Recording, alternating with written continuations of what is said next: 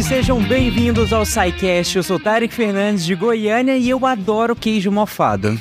É, é bom. né? De certa forma. Aqui é a Bruna, de Jundiaí, São Paulo, e vocês já agradeceram um fungo hoje? Sim. Yuri, em Uberlândia, e os fungos são como as pessoas. Alguns fazem bem, outros podem até te matar. Sim.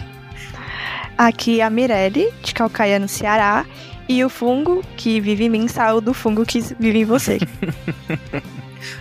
Ah, olá, aqui é a Nanaka. E vocês sabem por que, que os cogumelos só se reproduzem no ano novo? Meu Deus, por que, Nanaka? É porque quando eles estouram o champignon. Não.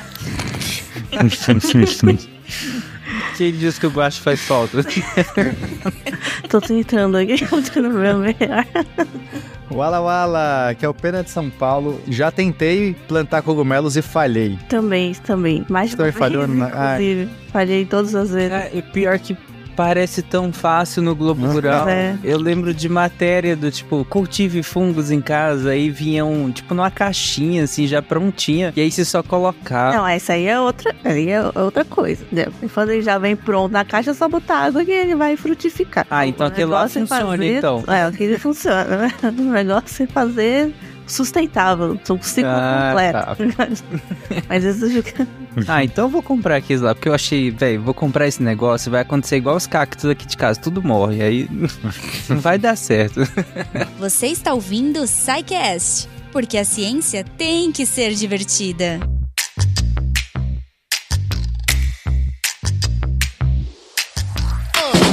Bom, gente, a semana retrasada, talvez, eu não sei exatamente quando vocês vão estar ouvindo esse episódio, mas algumas semanas atrás nós publicamos um episódio sobre esporotricose, é uma doença causada por um fungo, né? E aí aconteceu da gente acabar tendo que publicar aquele episódio primeiro do que esse, mas aí esse, e, e naquele episódio eu cheguei a comentar, né, que nós teríamos um, um episódio focado em fungos, né, de maneira geral, pra gente entender primeiro o que, que são os fungos. A gente vai falar de doença antes de falar do coitado dos fungos de maneira geral, né? Mas sendo justo, é, ao longo de vários sidecasts nós já comentamos, na real, uma parte do que nós vamos comentar aqui, né? A, a questão do, da produção de alguns alimentos já foram comentado, comentados em vários sidecasts diferentes, né? Até nos sidecasts é, de história, né? Nós chegamos lá naquela linha histórica ainda que o sidecast começou lá atrás, é, a gente chegou a comentar de vários do- do- dos produtos em que utilizam fungos, né? É, em vários outros sidecasts sobre doenças também foram comentados de fungo, mas nunca teve um episódio em que a gente se propusesse a falar de fungos de uma maneira mais genérica e mais abrangente, né? Por genérica não, mas abrangente, é em que a gente aborde desde o que é um fungo. E aí eu queria começar justamente por isso. É uma pergunta que eu também fiz lá naquele episódio de esporotricose, mas lá a gente se conteve, por assim dizer, na resposta, né? Foi um pouco mais simples, que era pra dar uma base bem rápida ali pro, pro, que a gente entendesse a doença a da esporotricose. Mas aqui eu queria que vocês, né, descrevessem melhor o que que é um fungo, e aí vocês podem aprofundar como quiserem aqui, porque o tema central de hoje é, de fato, os fungos. Então, gente, o que que é um fungo? Vamos começar por aí, e aí a gente vai puxando outras coisas mais interessantes também. Os fungos, para começar, eles têm células eucarióticas.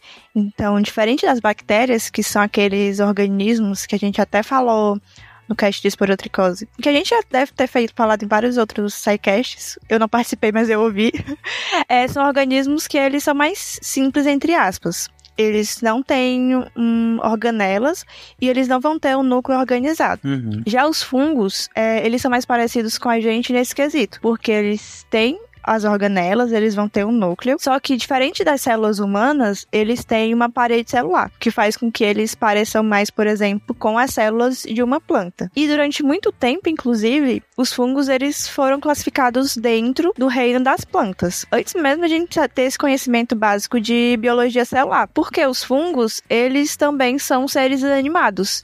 Então, quando a gente pega lá do Linneu, ele dividia os organismos em seres é, animados, que conseguiam se mexer, que eram os animais, e os seres inanimados, que eram as plantas. Aí nisso entrava planta, fungo, também acabava entrando por tabela. Uhum. Deixa eu só entender uma coisa. É, pergunta de leigo aqui. É, as células humanas não têm parede celular?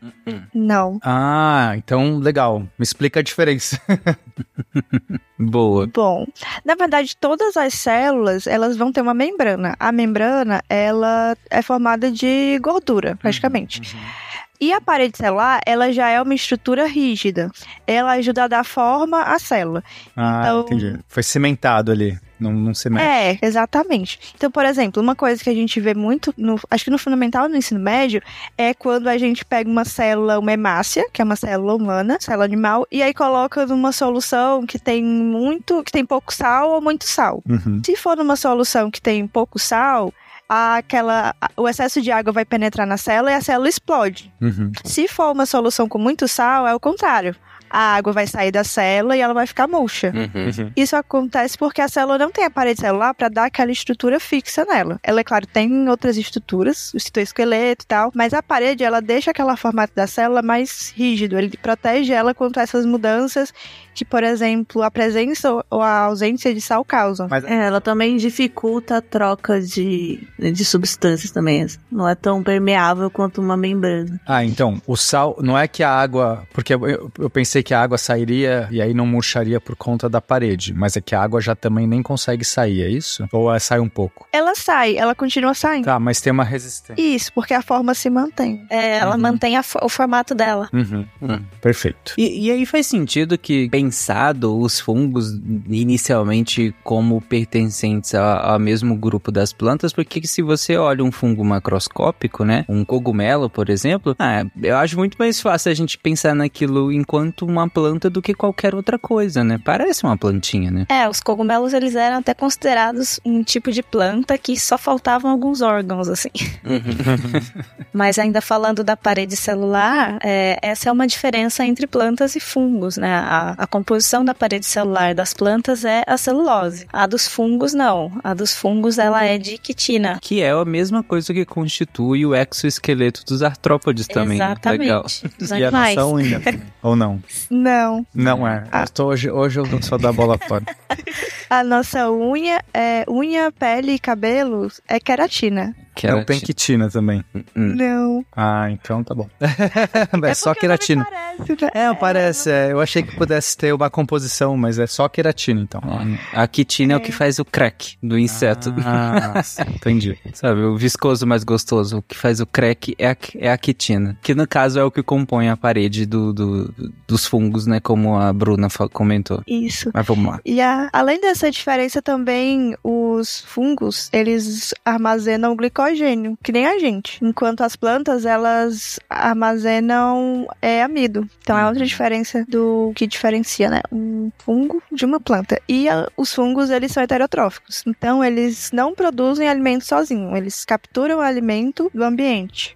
Enquanto as plantas, elas são autotróficas. Então, só para deixar claro, a reserva energética, né, do, do- dos fungos é muito parecido com a nossa, no caso, que é o glicogênio, né? Enquanto nos animais a gente faz essa armazenagem de energética por meio do glicogênio lá no fígado, por exemplo, os fungos também fazem isso, enquanto as plantas não, né? É o amido, né? Inclusive que a gente extrai esse amido das plantas pra gente, pro nosso benefício, né? Exatamente. Só que, apesar dos fungos serem heterotróficos, eles não se alimentam que nem os animais. Eles não engolem o alimento. O que eles fazem é uma digestão externa. Então, eles secretam as substâncias digestivas e aí eles dão uma pré-digerida ali no alimento. É por isso, por exemplo, que quando a gente tem um bolor numa fruta, você vê que a fruta ela fica molenga, né? Ela fica. Uhum. Onde tem aquele mofo fica mais mole. Porque ele já tá ali digerindo pra se alimentar. Uhum. Ah, inclusive é por isso que o. Por, por ser feito de quitina, né? Quando a gente cozinha um, um cogumelo, diferente de uma planta, ele nunca vai perder o formato. A quitina é mais resistente à temperatura. Então, tipo, se você pode cozinhar e esturricar lá, ele vai não vai virar uma, uma pasta, igual se você fizer com uma planta, por exemplo, né? Ele vai continuar no formato. Uhum, verdade, verdade, né? A gente faz o estrogonofe lá e, e, e, o cogumelo não, des, não desfaz, né? Por mais que a gente ferva, ferva, né? Cozinha ali o estrogonofe, por exemplo, com, com champignon, ele não, não se desfaz, ele fica bonitinho ainda lá, né? Verdade. Mas das diferenças de fungo e planta, essas são as principais. Ainda para a história da classificação dos seres vivos, é, o, na época do Linneu, os fungos eles eram classificados junto com as plantas. Só que hoje em dia, quando a gente olha a taxonomia, aquela árvore da vida, os fungos eles já são colocados. Isso é uma, inclusive uma coisa que eu mesmo tenho dúvida, porque eu já li que eles são mais próximos aos animais e eu já li que eles estão no meio, entre animais e plantas. A taxonomia é sempre uma confusão. Mas... E a dos fungos. É, mas assim, olhando pelas características, é, parece muito mais próximo dos animais, né? Por esse, é, tanto pela, pela distância de diferença genética, né, da filogenia, quanto pelas características como justamente ser heterotrófico e tal. Uhum.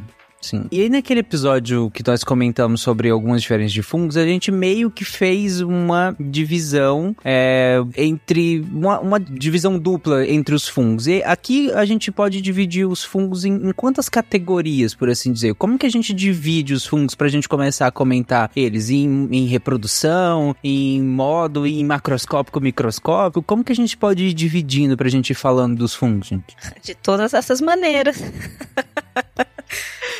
vamos escolher alguns. Nos que você pode comer mais de uma vez, nos que você come uma única vez. Essa é uma boa divisão, é importante. Acho que é importante falar que a maioria deles é pluricelular, mas existem os unicelulares, né, que são as leveduras, e os fungos macroscópicos, né, que é o que a gente enxerga, que, que é o que forma os cogumelos, que também são uhum. Muito usados por nós, né? Essa seria uhum. um, um, tipo de divisão. Todo unicelular é levedura ou tem alguma exceção? É, é essa classificação é o nome que se dá? Sim, sim, sim são leveduras. Todo unicelular é levedura. E, e, toda levedura é unicelular? Sim. Uhum. é, a gente demora pra responder porque na, de, na biologia tudo depende, mas sim. É, é, às vezes é uma pegadinha. É, a gente... Não, é, é acho que sim. e o que é mofo ou bolor, sei lá? É, são só palavras populares? Então, mofo e bolor são palavras populares. Inclusive, muito, algumas vezes até é, colônia de bactéria a gente chama de bolor, né? Mofo é mais fungo mesmo, mas o bolor é bem genérico, assim. Mas mofo é um bolor específico ou é só também um nome popular para qualquer fungo? É um nome popular. E líquen é, também é, é fungo? Líquen é uma simbiose, pode uhum. é chamada de simbiose, né? Associação mutualística. É, uma associação entre um fungo e uma alga, né? Então, que eles é, vivem juntos aí, formam uma colônia mútua aí dos dois. E aí, é um, o fungo, a, a, alga faz fotossíntese, né? Então, ela consegue gerar energia e o fungo se aproveita dessa energia também, consome o que a alga gera. É, tipo as micorrizas também, que seria a associação dos fungos com plantas, né? Nas raízes das plantas. Acho que é, é quem tá na, na, na escola aí nos ouvindo, com certeza já ouviu falar muito. É, um negócio legal de, de levedura é que durante muito tempo, quando a gente estudava taxonomia, elas eram consideradas um grupo taxonômico, tipo leveduras. Uhum. Hoje em dia, descobriram que não tem nada a ver. Tem levedura em tudo quanto é.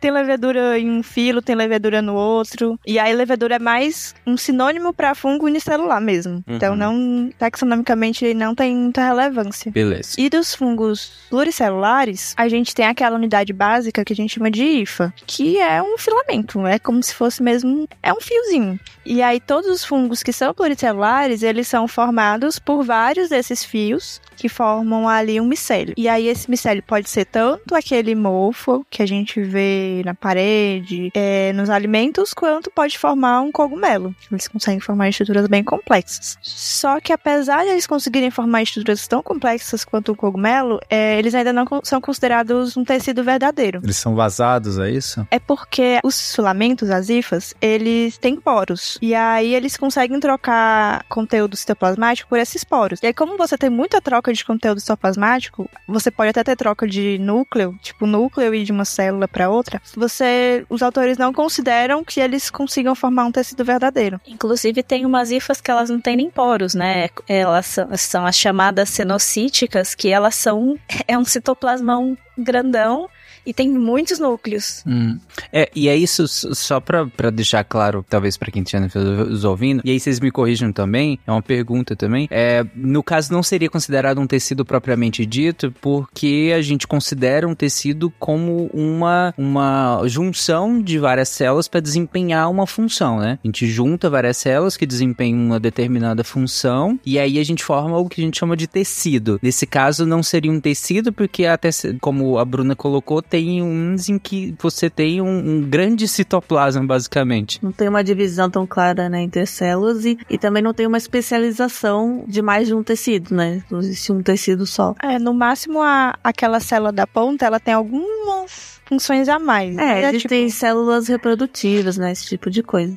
Mas não chega a ser outro tecido, né? É, é tudo basicamente só um conjunto de IFA, né? É só o micélio. Hum, hum, hum. Gosto de galinha viscoso, mas gostoso. Bom, então até agora, e aí vocês me corrigem, mas até agora o que, que a gente tem de divisão? A gente tem a divisão entre leveduras, que seriam esses fungos unicelulares, e, nós, e o outro grupo seria das, os filamentosos, que seriam pluricelulares, né? E aí quando a gente junta, dentro desse grupo dos pluricelulares de várias células, a gente junta vários, é, vários filamentos, né, hifas, a gente tem o micélio. E aí o micélio pode ser tanto o mofo, aquele mofo, como a Mirelle colocou, que a gente vê na parede, quanto pode uh, se organizar na forma de um cogumelo, né? Falei certo? Isso. Beleza, então, até agora levedura e fungos filamentosos. E aí, o que mais que a gente tem pode dividir? Aí, para deixar as coisas mais fáceis, que a gente tem muito isso com os fungos, a gente tem fungos que eles conseguem ser tanto leveduras quanto fungos filamentosos. Ah, pronto.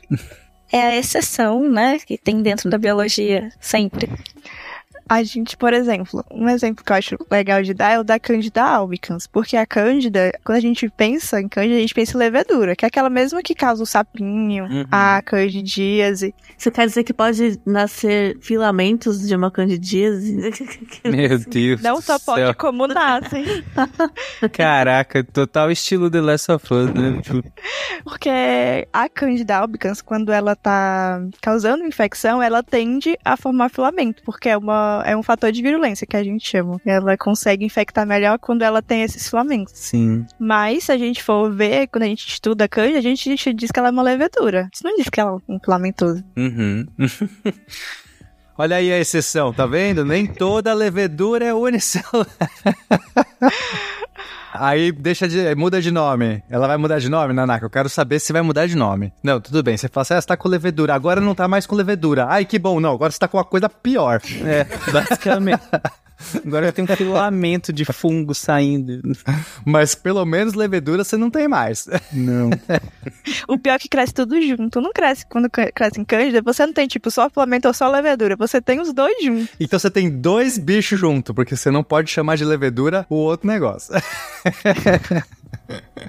Aí, no caso da Cândida, que ela consegue ter essas duas formas juntas, a gente chama de pleomorfismo, que é só pra dizer, ah, ele tem essa capacidade de ser tanto levedura quanto filamentoso. Que é o caso da, da esporotricose também, né? Do esporotrix, né? Não exatamente, porque a esporotricose e os outros fungos que são chamados de termodimórficos, eles têm uma característica que eles só vão mudar levedura para filamentoso, uhum. de filamentoso para levedura, a partir da temperatura. Uhum. Então, você não encontra, tipo, levedura e Flamengo. A não ser que você esteja, tipo, numa temperatura intermediária, ele não tenha feito a transição totalmente. Você vai ter que, em dada temperatura, que geralmente é a temperatura ambiente de 25 graus, ele vai ser filamentoso e quando ele tá causando a infecção a 37 graus, ele vai ser levedura. Hum, entendi. Legal. É, então, o que faz ele ser. Aqui me corrija, mas o que faz ele ser pleomórfico é a temperatura, por isso chamo ele de termodimórfico. Eu acho que eu entendi a parada. É assim, ó. É tipo uma nave-mãe alienígena. E a nave-mãe é feita por todas as naves alienígenas. E elas andam juntas, você fala, é uma nave. Aí quando chega no planeta, ela se separa e vira um monte de, de navezinhas e infecta o planeta inteiro. É isso? É é tipo isso.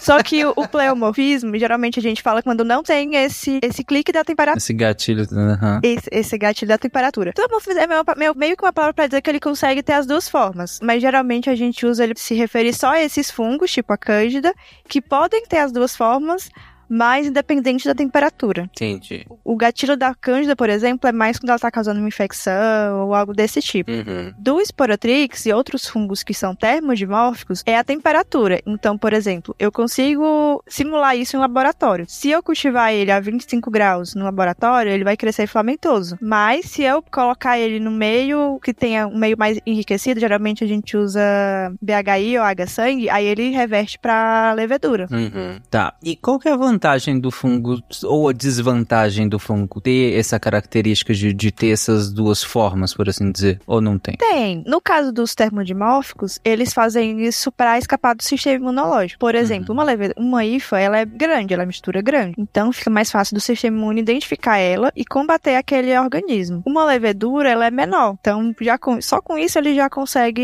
escapar mais do sistema imune. E também a levedura, ela tende a ser arredondada. Então, com isso, a... o meta... metabolicamente é mais vantajoso para ele quando ele tá numa situação é, de estresse, que é quando ele tá causando uma infecção. Porque, querendo ou não, ele vai estar tá ali lutando contra o sistema imune a todo momento. Uhum, sim. Apesar de que no caso da Cândida é o contrário. Ela resolve que para ela ter filamentos é mais vantajoso. Então, no fim, vai da evolução do organismo do que ele resolve, entendeu? Entendi. Biologia. Biologia. é isso aí, gente. Aí aqui no Brasil, por exemplo, eu acho muito engraçado quando a gente fala que o Brasil é um país abençoado por Deus, que a gente não tem terremoto, não tem vulcão, não tem furacão. Hum. Mas quando a gente estuda, por exemplo, doenças causadas por fungos, aqui no Brasil a gente tem, ou a gente tem uma espécie que só tem aqui, que causa uma forma mais grave, ou a gente tem uma, um genótipo, que é o único do Brasil e que é mais grave. o Brasil é a Austrália dos fungos? não. Exatamente. Porque é, os termodimórficos, eles são fungos que causam doenças muito graves. Então, aqui no Brasil, a gente tem todas as, as principais espécies de termodimórfico, com exceção de uma, que é Blastomyces dermatides, que só tem mais para os Estados Unidos. Mas aqui a gente tem esporotricose, causada por esporotrix, que é um termodimórfico, que é dessas, a mais leve, digamos assim. É, tem paracoccidioidomicose, que também é um termodimórfico e que causa infecções pulmonares muito, muito severas. É, tem histoplasmose, que é uma das doenças fúngicas principais causas de morte em pacientes em AIDS. Para vocês terem uma ideia, aqui no Ceará a gente tem muito histoplasmose. E tem uma professora que estudou histoplasmose no doutorado dela, lá no, na UFC. E dos pacientes que ela acompanhou com histoplasmose, ela teve um índice de mortalidade de 100%. Todos os pacientes que ela acompanhou, eles vieram a óbito durante o estudo, de tão grave que é essa doença. Então, The Last of Us deveria ter acontecido no Brasil. É Eu acho que tá, sim. tá errado, a série É, tipo completamente isso, né? errado. Caraca. Mas assim, é, como doenças por fungo não são, geralmente elas estão envolvidas com você mexer no ambiente, mexer no solo, por exemplo. Aqui no Ceará, no Nordeste, a gente tem a coccidioidomicose, que é também chamada de doença de tatu. Se você estiver andando na caatinga, é muito dificilmente você vai pegar ela. Ela está associada com pessoas que vão fazer essa atividade muito inteligente, que é caçar tatu. E aí, durante a caça tatu, eles usam cachorros. E os cachorros, eles cavam a toca do tatu, que é onde o fungo tá. E aí o fungo vai pro ar, eles inalam esse, e adquirem a doença. E é, a coccidioidomicose é uma das únicas doenças, assim, causadas por fungo, que independente do seu estado de saúde, você vai ter uma doença muito grave. Se você não tratar rápido, ela causa uma pneumonia muito séria. E aí você vê a óbito muito rapidamente. Mas o geralmente cachorro ou o ser humano? Todo mundo. Ah, tem todo- alguns ca- Entendi. Mas como a caça de tatu aqui já não tá mais tão comum, ela diminuiu muito. Mas é batata. Quando você tem um caso de pneumonia associada à caça de tatu, quando você pesquisa, geralmente dá coccidioidomicose. E ela é muito grave. Agora, o fungo se esconde na toca do tatu. Tipo, o tatu cultiva o fungo, é uma proteção do tatu que ele inventou pra se proteger. É que, Qual que é? é- ele tá no solo, né? Não, é porque é curioso que só dá perto do tatu, é isso? Tem alguma coisa a ver ou não? Tá em todo lugar e é só quando cava pra achar o tatu. Não se sabe. Ele cresce na toca do tatu, mas não se sabe se ele tá, tipo, associado a... Tem algumas hipóteses de que ele cresce em carniça, e aí, não, ah, não sei.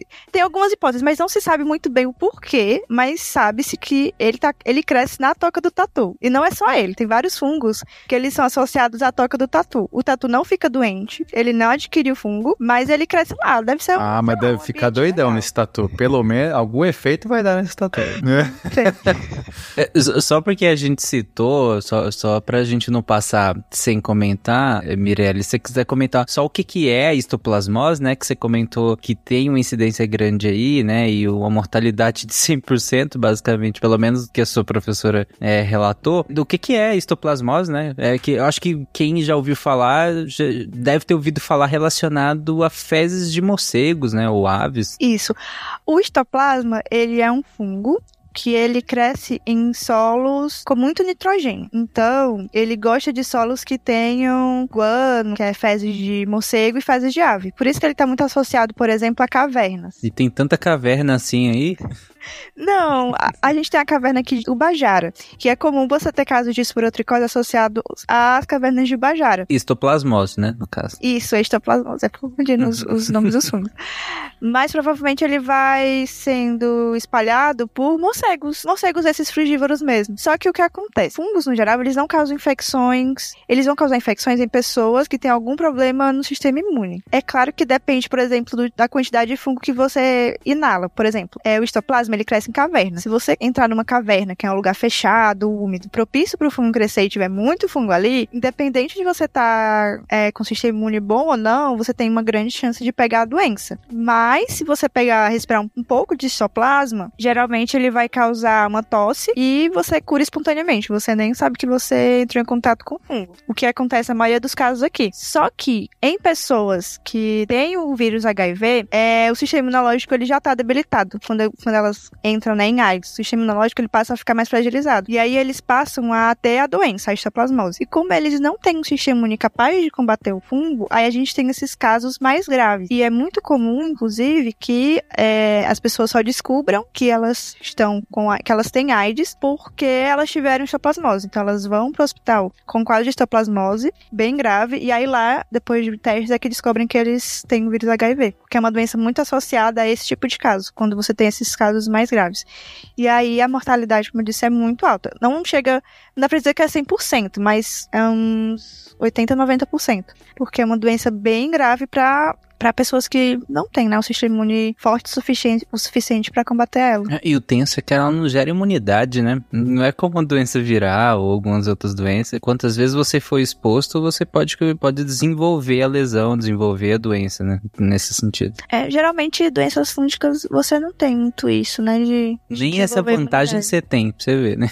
Não, é tanto que, por exemplo, se você pegar uma micose na unha, você pegou uma vez na vida, não é garantia que você não vai pegar de novo, né? Uhum, pois é. Os vírus, pelo menos assim, eles tentam te matar. Se eles não conseguem, pelo menos, ó lá, você passou, parabéns, toma o seu certificado, você não vai pegar de novo. A- a- alguns, né? A dengue nessa hora.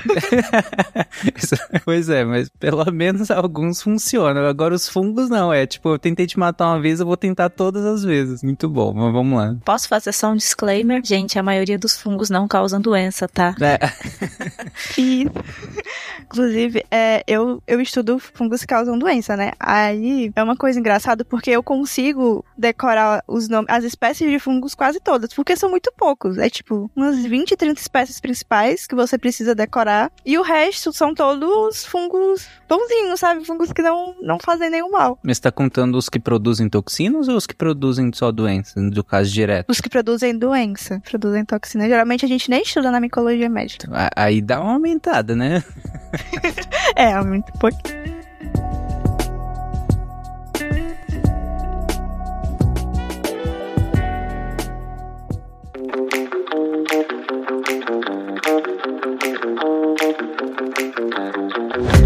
Bom, eu, eu vi que vocês dividiram, pra que a gente ficasse mais didático aqui o, o episódio, eu vi que vocês deram uma dividida tal qual o Globo Repórter, né? No- do, do que são feitos, onde vivem, do que se alimentam, como se reproduzem. Então, nessa estrutura, vamos começar então, do, como assim, do que que eles são feitos? O, a gente já até comentou um pouco mais ou menos disso, né? Do, do que que os fungos em si são feitos, né? É, a gente falou das, das células, né? Dos tipos de parede celular, que eles formam as hifas, né? Quer dizer, existem fungos que formam hifas, né? É bastante interessante essa estrutura de hifas, como a gente já falou que elas têm é, vários septos, né? Que podem se comunicar e até os núcleos passar de um lado pro outro. E, mas eles têm uma capacidade muito grande de, de, de, de fazer essas hifas, né? De crescer essas hifas. Quando eles têm, claro, né, recursos, alimento, a hifa pode crescer até um quilômetro em 24 horas. Caraca, nossa Então, senhora. imagina, um crescer. Não, tem que ter muito recurso, né? Pensa nisso quando você vai cortar só a pontinha mofada da comida, tá?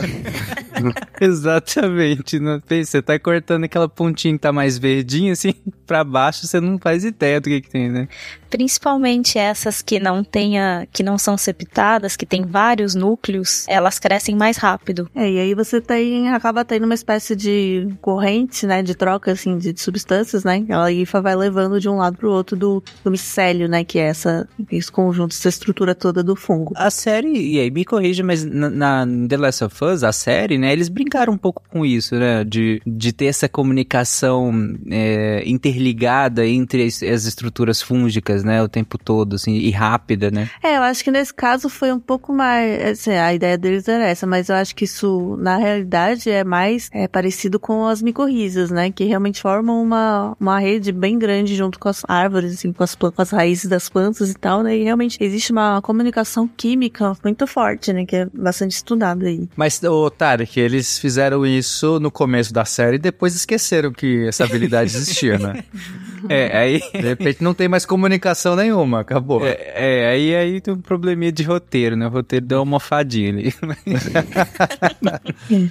E os fungos também têm, é, os multicelulares, né, eles têm algumas estruturas especializadas na reprodução, né, ou seja, na, na produção de esporos, que é justamente para eles conseguirem, né, se multiplicar. Aí, quando os fungos formam é, estruturas multicelulares específicas para essa produção de esporos, é geralmente o que acaba sendo os cogumelos, né, então os, o cogumelo é uma frutificação do fungo. É uma estrutura reprodutiva. É que, e aí eu imagino que é o que, se a ideia é ser uma estrutura reprodutiva, é algo que se desloca, né? E aí acontece o problema da histoplasmose que a gente tava comentando agora, né? É, os esporos, assim, né, quanto mais longe, mais multiplicar mais eles forem, né, melhor para para produção do, do organismo. Então, Uhum. sim. Aí, aí tem mecanismos muito interessantes de, dessa, parecido com algumas plantas também, né, que tem estruturas que se existe uma perturbação mecânica ali, ele explode, né, faz um super, assim, faz até barulho, uma nuvem de esporos. É, eu já vi alguns vídeos, acho que tem uns documentários Netflix, né, que tem, eh, às vezes, alguma dessas explosões, assim, aí solta um, um- tipo um pozinho, assim, é um monte de dessas estruturas, né? Bem legal. É uma, boa- é uma boa estratégia, inclusive, né? Mas, gente, pensando no- hum, o- na distribuição dos fungos, eu acho que todo mundo que estiver nos ouvindo, mesmo que não saiba nada, assim, quase de fungo, se, se eu perguntar assim, onde você acha que tem fungo? A pessoa vai falar, bom, o ambiente tem que estar úmido, tá quente, talvez um queima... Não tão uma- quente. é, não tão quente, mas pelo menos tem que estar quentinho e úmido. E, e aí, como que funciona a distribuição dos fungos no mundo e no, no- no ambiente? Na verdade, quentinho não. É justamente não. Assim, fungo não sobrevive muito bem no calor. É, até o- foi até comentado na série, né, do Last of Us, que, tipo, a temperatura do corpo humano já seria muito alta para a maioria dos fungos. E tem fungos que a gente encontra, inclusive, na Antártida, assim, na, na, na, na camada de gelo e tal. Tipo, viável, tipo, Sim. cre- crescendo, é, né? unicelulares. É, eu não sei se tem muitos celulares também, Uhum, mas não duvido. Né? Entendi. Mas, mas como que funciona a distribuição, então, de modo geral, dos fungos? Bom, eles existem em praticamente qualquer lugar e é, de modo é, geograficamente, né? É, então, inclusive em ambientes extremos como o deserto, é seco e quente, mas existe algumas, alguns pontos específicos, né? Pode existir ali uma caverninha, um ponto específico onde tenha as condições adequadas ou um fungo muito específico que, né, se conseguiu se desenvolver de alguma forma, muita uma exceção, né? Né, putz, pensa, o fungo do deserto, deve- aí é muito doido, porque umidade de 10%, 8% naquele calor, É, e a maioria dos fungos são terrestres, né? Não são aquáticos também. Um exemplo de fungo no deserto, falando de doença de novo, que eu só sei falar de doença, desculpa, é o coccidioides, porque ele é um fungo que ele cresce em áreas áridas e semiáridas. Aqui no Ceará, por exemplo, ele cresce no semiárido, mas nos Estados Unidos, é, ele cresce no deserto do Arizona. Só que aí ele se adaptou vivendo em tocas de animais, por exemplo, que é um ambiente mais úmido. Hum, então, tipo, não tá exposto assim, né? Mas é em lugares específicos que consegue ter uma temperatura melhor, ou luminosidade melhor, né? e tal. Não, não digo que não possa ter, porque fungos realmente são. Eles se adaptam muito bem a muitos ambientes. Mas geralmente você vai ter nessas situações que eles vão achar um cantinho que eles possam ter mais umidade. Mas de modo geral, qual, é, vocês- qual que é o papel do, do fungo na natureza? Se a gente se a gente for classificar ele de modo geral, já que ele tá com a já que ele tem uma distribuição tão grande assim, é, a gente pode atribuir algum papel específico a ele na, na natureza? Bom, o principal papel, né, que é o que é mais assim, sempre o clássico, é, é de decomposição, né? Eles são até mais do que outros micro-organismos, tipo bactérias e tal, os fungos são os principais decompositores de matéria orgânica. Então eles são responsáveis pelo nada se perde, tudo se transforma, né? da natureza, basicamente. E aí tem todas aquelas é, relações, né, entre fungos e que formam redes realmente de comunicação química tal, com as plantas ou com outros micro-organismos. E aí isso permite, por exemplo, que além de melhorar muito, por exemplo, uma, acho que a Bruna pode falar melhor disso, mas uma- é uma floresta, né, onde a micorriza tá ali com as raízes, os fungos melhoram muito a, a vida das plantas, até às vezes quando o ambiente não tá tão favorável, eles conseguem é, é, ajudar as plantas a trocarem substâncias, né, com plantas que estão mais distantes e tal, e, e, por exemplo, não morrer uma planta que está num ambiente desfavorável. Até porque eles, eles funcionam até como uma extensão da raiz, né? Então, a, consegue chegar mais longe, você consegue alcançar nutriente e água mais longe, além, de, além da conexão, né, entre, entre as plantas, tem, tem esse fator também. Tem os líquens também, que, que o Pena já tinha perguntado, né? Que eles são organismos considerados pioneiros, né, numa sucessão ecológica, assim, né? Numa, numa rocha. Numa rocha, por exemplo, quem vai começar ali uma, uma, uma vida é, é o, são os líquens, né? Que eles conseguem se estabelecer fácil ali na rocha e conseguem ir degradando essa rocha e começa a formação do solo e aí você consegue ter plantas depois e vem animais. Então essa é uma, essa é uma função bastante importante do, dos líquens. É, eu falei da- dos fungos em associação com as plantas, mas é, com, até com os animais também a gente tem associação, inclusive na nossa microbiota, né? Na, na pele existem várias espécies de fungos que saudavelmente, né, é, funcionam junto com a gente. Como eu sempre falo, nós somos uma grande colônia de bichos, né? De fungos, bactérias e tal. Eu tenho uma dúvida dos líquens. É, já que eles são essa associação, quando eles se reproduzem, eles se reproduzem juntos? Ou meio que é, depois eles têm que achar o parzinho deles, sabe? A alga se reproduz separado do fungo e aí eles têm que se encontrar de novo pra s- ficar juntos, sei lá. Eles têm um, um mecanismo especial, assim, de reprodução. É como se descolasse um pedacinho, assim, e saísse voando, mas já juntos os dois. Ah, eles já ficam juntos, assim, eles... É por.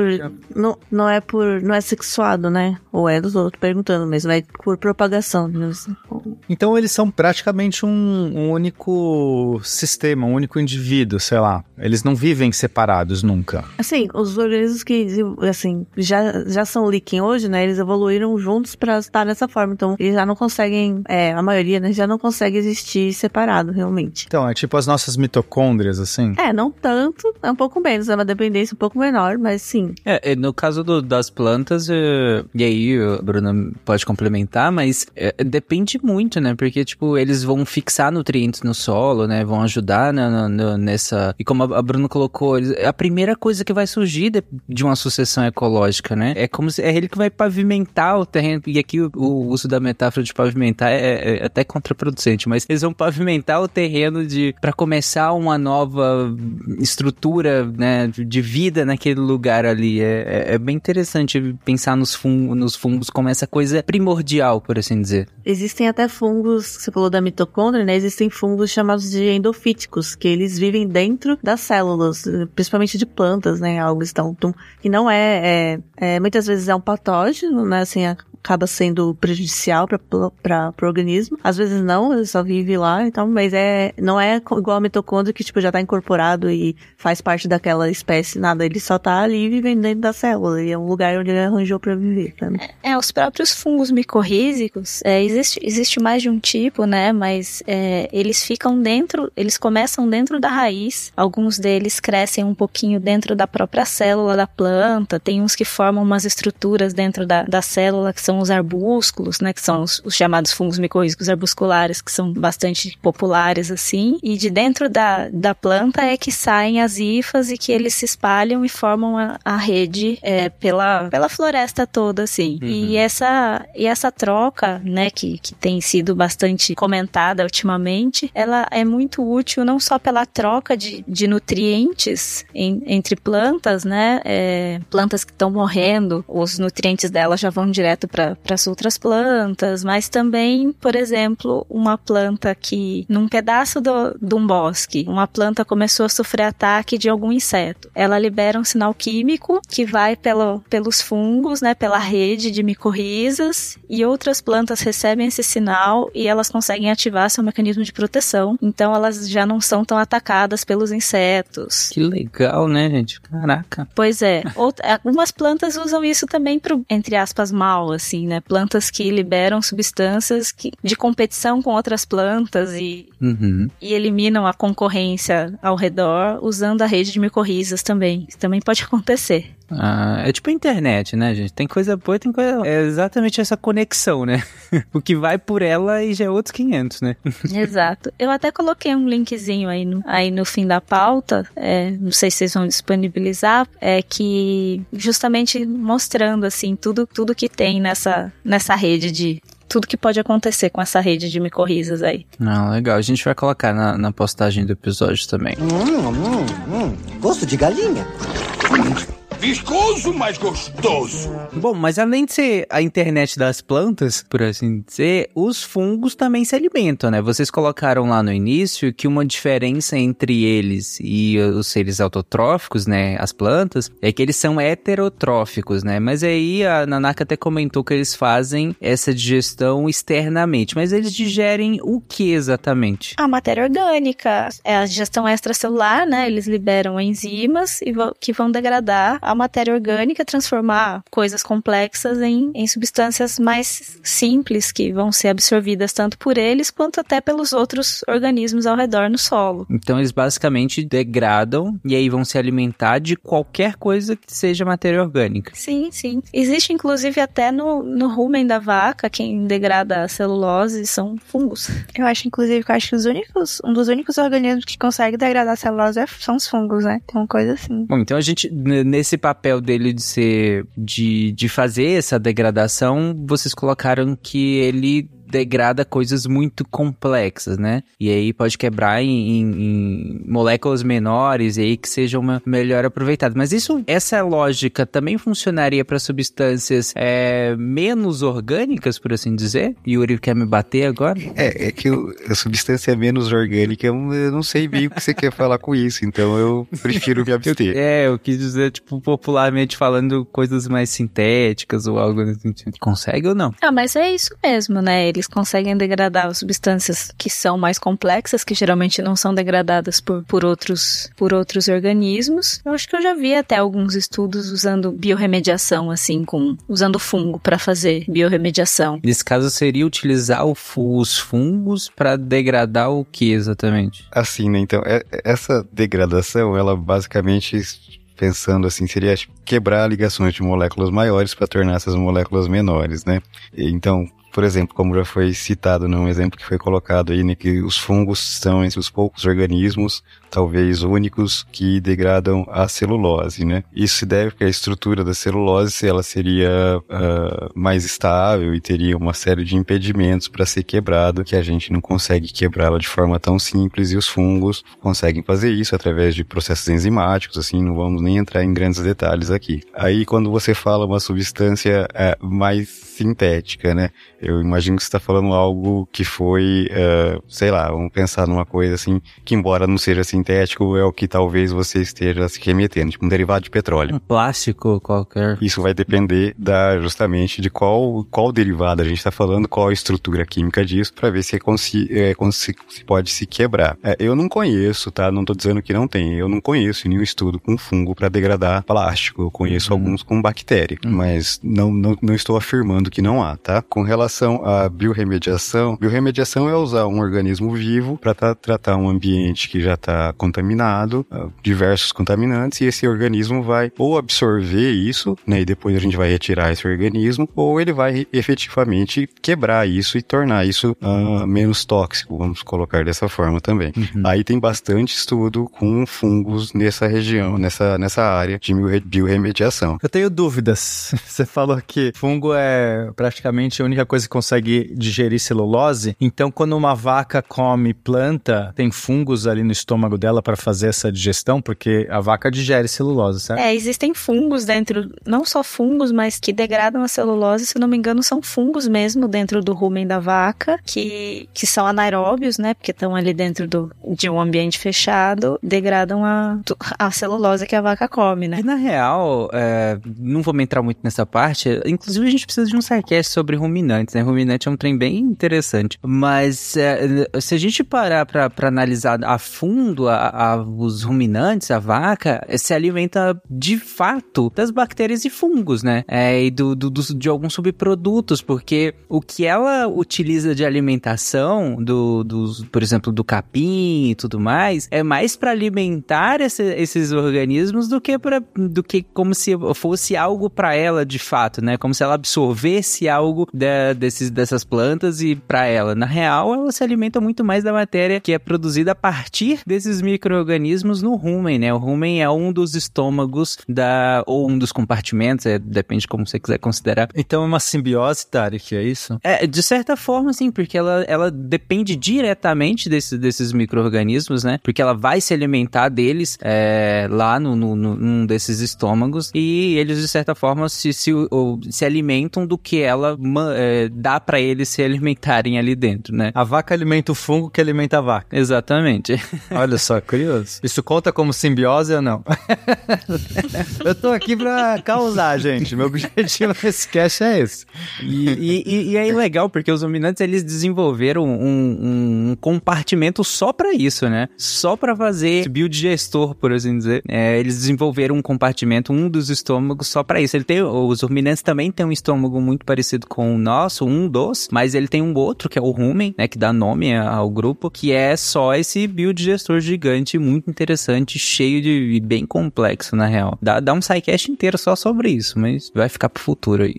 Mas, gente, eu fiquei interessado numa coisa que vocês colocaram aqui que tem fungo em Chernobyl. E talvez seja um dos últimos lugares na Terra que eu pensaria num fungo. Porque, tudo bem, bactéria eu sei que tem as extremófilas, né? Que tem lá na borda de vulcão e caramba lá. Mas, cara, tem como assim tem fungo em Chernobyl? Não apenas tem, como eles se alimentam da radiação, tá? O que não, não faz sentido na minha cabeça. Essa é a coisa mais legal.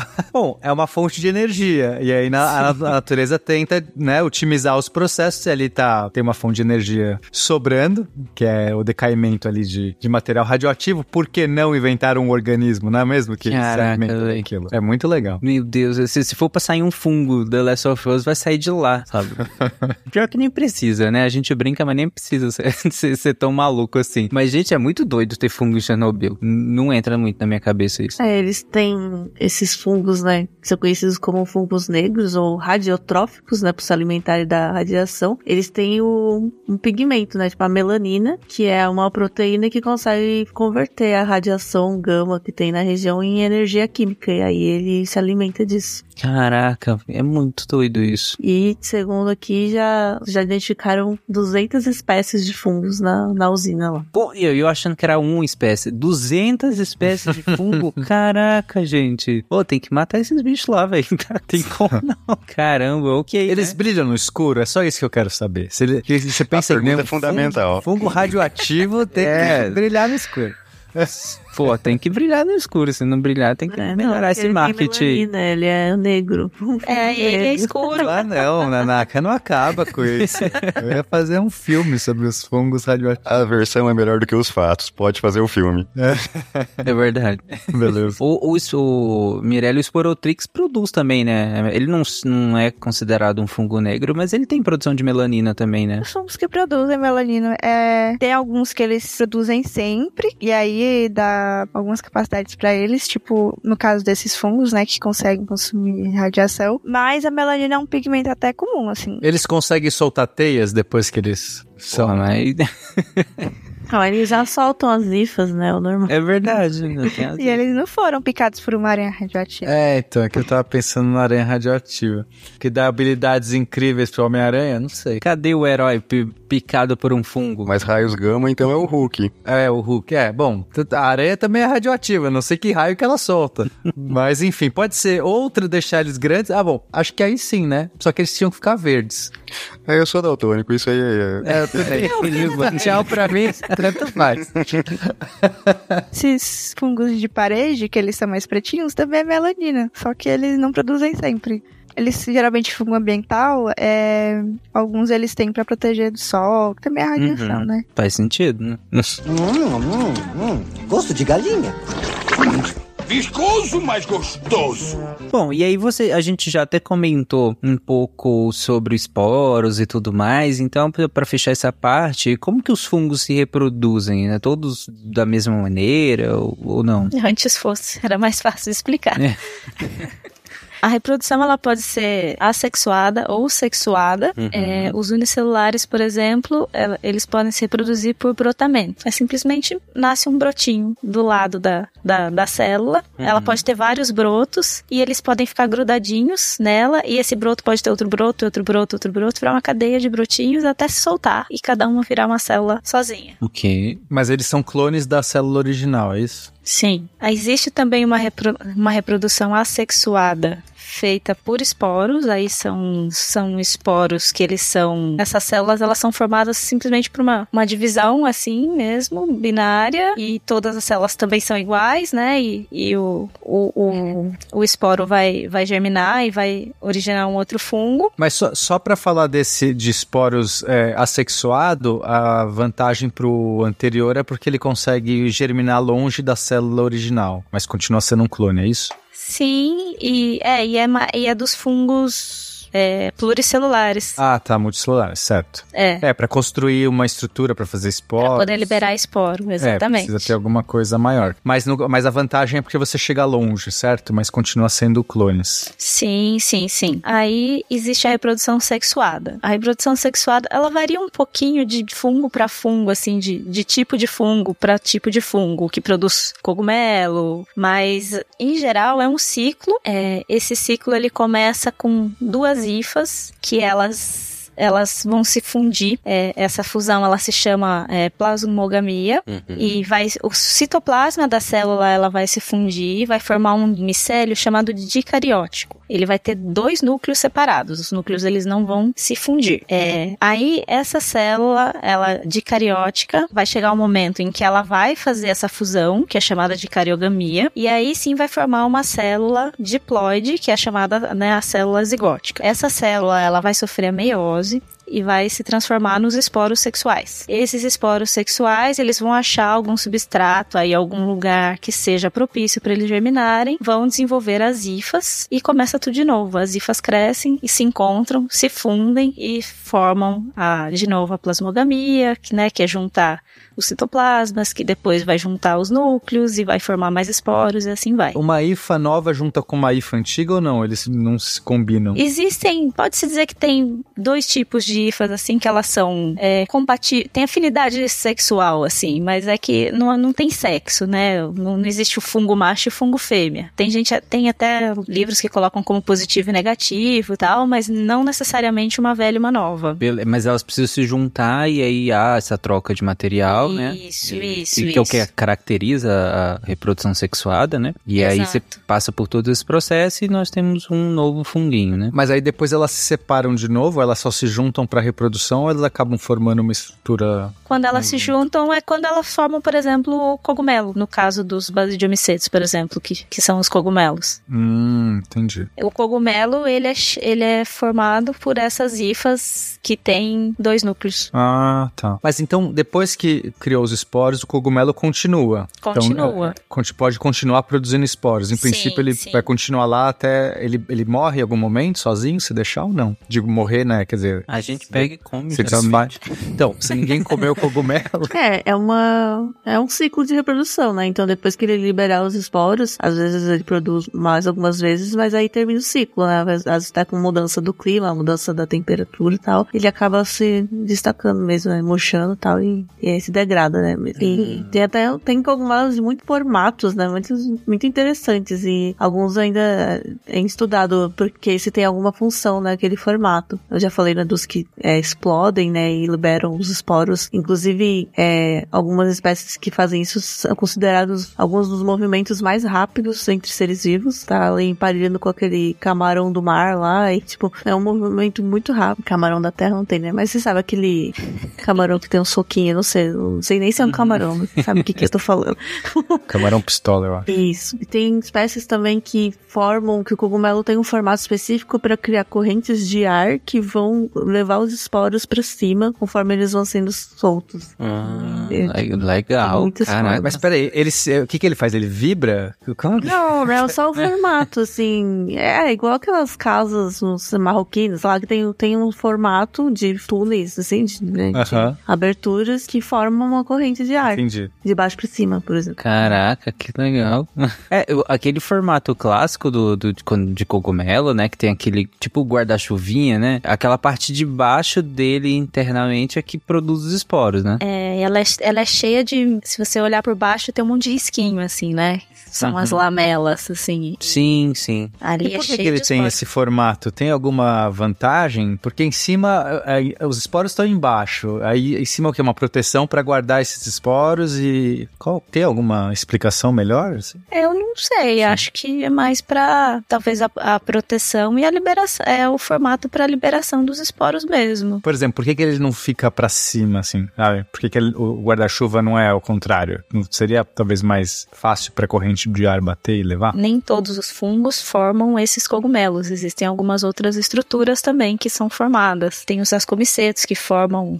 Por exemplo, a trufa, né? Ela é uma bolinha, aquela trufa culinária, né? Que é, ela é um Uma ascomiceto. Sim, os ascomicetos eles formam como se fosse um, um- um saquinho, assim. Por isso esse, esse nome asco lembra saco. E ainda existem outros que são estruturas mais fragizinhas, menores. É, tem muitas formas, né? Essa forma do, do guarda-chuvinha é porque é a mais clássica, né? Do, do que, a gente, que a gente comenta. Tô tentando lembrar o nome daquele cogumelo. É Portobello, não é? Que é grandão assim. É, eu acho que é o Portobello, que é bem grandão, bem bonito. Ele é meio rosa, assim. É bem, bem esse clássico cogumelo aí que, que a gente imagina quando pensa em um cogumelo, né? Ah, sim.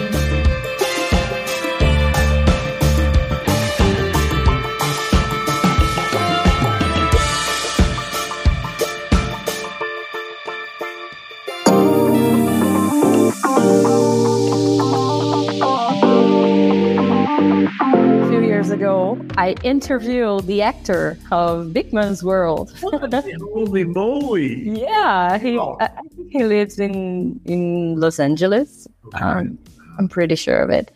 But because of English and because of the language, I could talk with him, and he was a hero for me because oh my god, it's Big Man.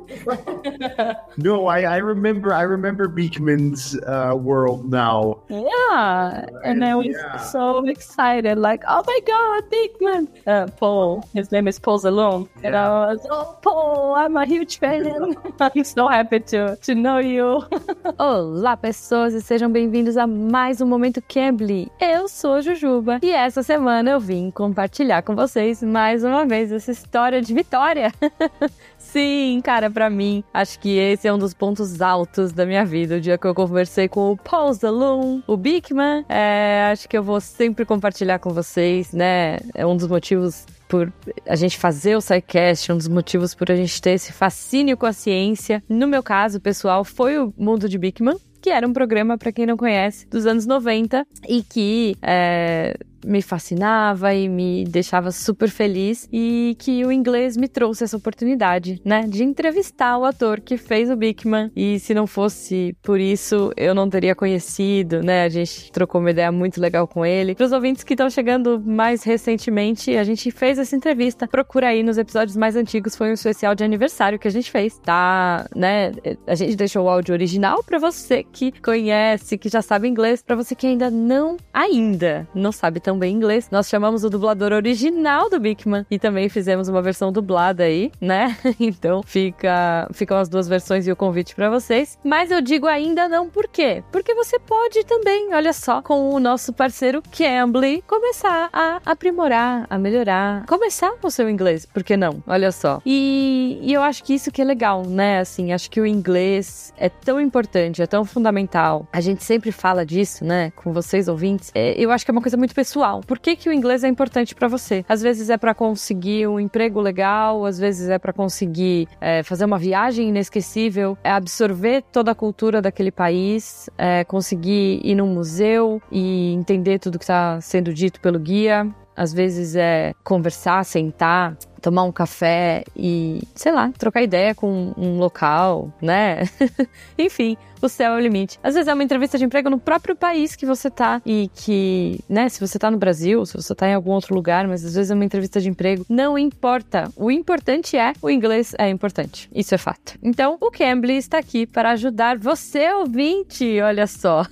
Cara, não só a melhorar aprimorar, mas a alcançar o seu objetivo com o inglês. Então, assim, seja de uma forma individual, né, em aulas individuais, fazendo as aulas ali, naquele esquema que eu sempre digo, né? No seu ritmo, no seu jeito, né, no horário que você pode, quantas vezes por semana você quiser, é, como couber no seu orçamento, porque isso é fantástico também. De repente você fala, não, quero fazer um intensivão, eu quero ter aula todo dia, e é isso, ou não, putz, tô, tô mais tranquilo, quero fazer só de final de semana. Cara, não importa, vai se adequar. O Cambly vai se adequar ao que você precisa, ao que você quer, do jeito que você gosta, o estilo do professor que você quer, o sotaque do professor professor que você quer, o país que você quer, sabe? Então eu acho fantástico e eu acho isso muito legal, como eu falei, individualmente ou em grupo, porque agora o Cambly tem aulas em grupo também, o que traz novas possibilidades aí. Você consegue trabalhar um pouco de listening em grupo, uh, simulando reuniões, simulando situações em que você precisa ouvir mais pessoas, interagir com pessoas de sotaques diferentes, de momentos diferentes. Então, nossa, assim, eu acho que o Cambly em grupo só agrega, acho que as aulas individuais só agregam, eu acho que o Cambly, em geral, só agrega. Gente, parece que eu tô puxando o saco. Às vezes eu tô, porque eu gosto muito, eu sou fã mesmo, assim. Eu tenho um carinho muito especial, eu acho que eu melhorei muito no meu inglês, na forma de ver e na forma de aprender inglês com esses tutores, porque eles são queridos, assim, cada semana eu conheço um tutor diferente e gosto mais, e aí eu conheço outro e eu gosto mais, ai, é até difícil, assim. Lembrando, né, o tutor dessa semana foi muito fofo. Eu vou deixar o link aqui para vocês e recomendo que vocês façam aula com ele porque ele é muito friendly, é muito amigável, é muito receptivo e se você também tá começando agora, ele é um cara muito aberto, muito querido e muito empático.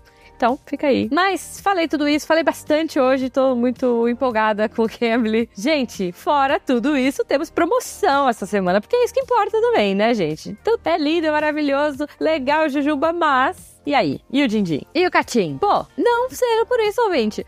O patrão Cambly ficou maluco e tá dando para você, ouvinte, 24 horas de promoção relâmpago no Cambly. Então entra lá no site do Cambly, cambly.com e usa o nosso código CONQUISTE É isso aí, CONQUISTE SciCast ou clica no link que vai estar tá aí no post e aproveita essa promo de R$ reais por mês para uma hora de aula por semana. Gente, vocês têm noção? R$ reais por mês para uma hora de aula por semana é muita coisa. Mas, se você ouvinte está ouvindo isso na sexta-feira, no dia de lançamento, corre, porque são 24 horas só de promoção. Então, aproveita, vai lá, clica, o link tá no post. Conquiste SciCast, usa o nosso código, entra no site do Cambly e não deixa de aproveitar. Porque, sério, eu quero muito saber de você, ouvinte, o que o Cambly ajudou você a conquistar e compartilha comigo. Eu quero muito é, comemorar e compartilhar essas conquistas e essas alegrias com vocês. Então, um beijo, uma ótima semana e até o próximo programa.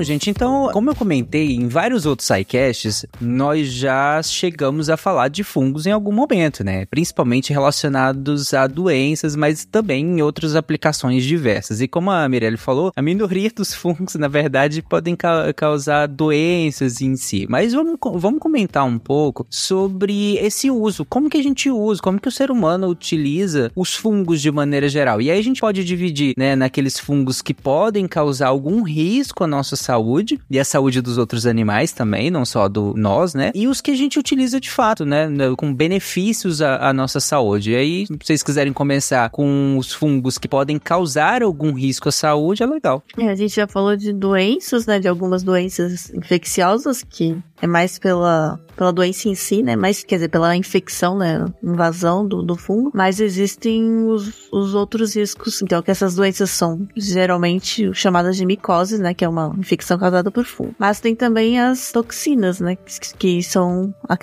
que é o ditado, né? Que todos os cogumelos são comestíveis, mas alguns apenas uma vez. Ou eu prefiro a versão, alguns que te alimentam pro resto da vida. Boa.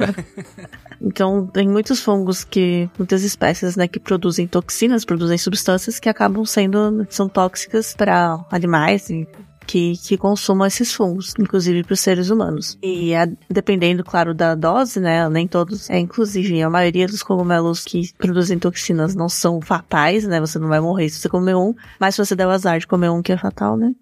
Aí já é. Mas eles causam, é, tem várias toxinas diferentes, né? Que são, enfim, proteínas que podem causar vários efeitos de cardíaco, né? Neurológico e tal. Hum. E algumas são também carcinogênicas, ou seja, né? Podem levar aí a um câncer câncer, né? Por exemplo, como a aflatoxina, que é produzida por uma espécie de fungo chamado Aspergillus, que é, por exemplo, que é inclusive um gênero que é utilizado na produção do shoyu, né? Na fermentação do molho de soja. Uhum. E é também aquele fungo que pode contaminar amendoins, então que a gente já é Sim. conhecido, né? Aquela medo de ter um amendoim cancerígeno e que vai causar câncer e outras sementes oleaginosas.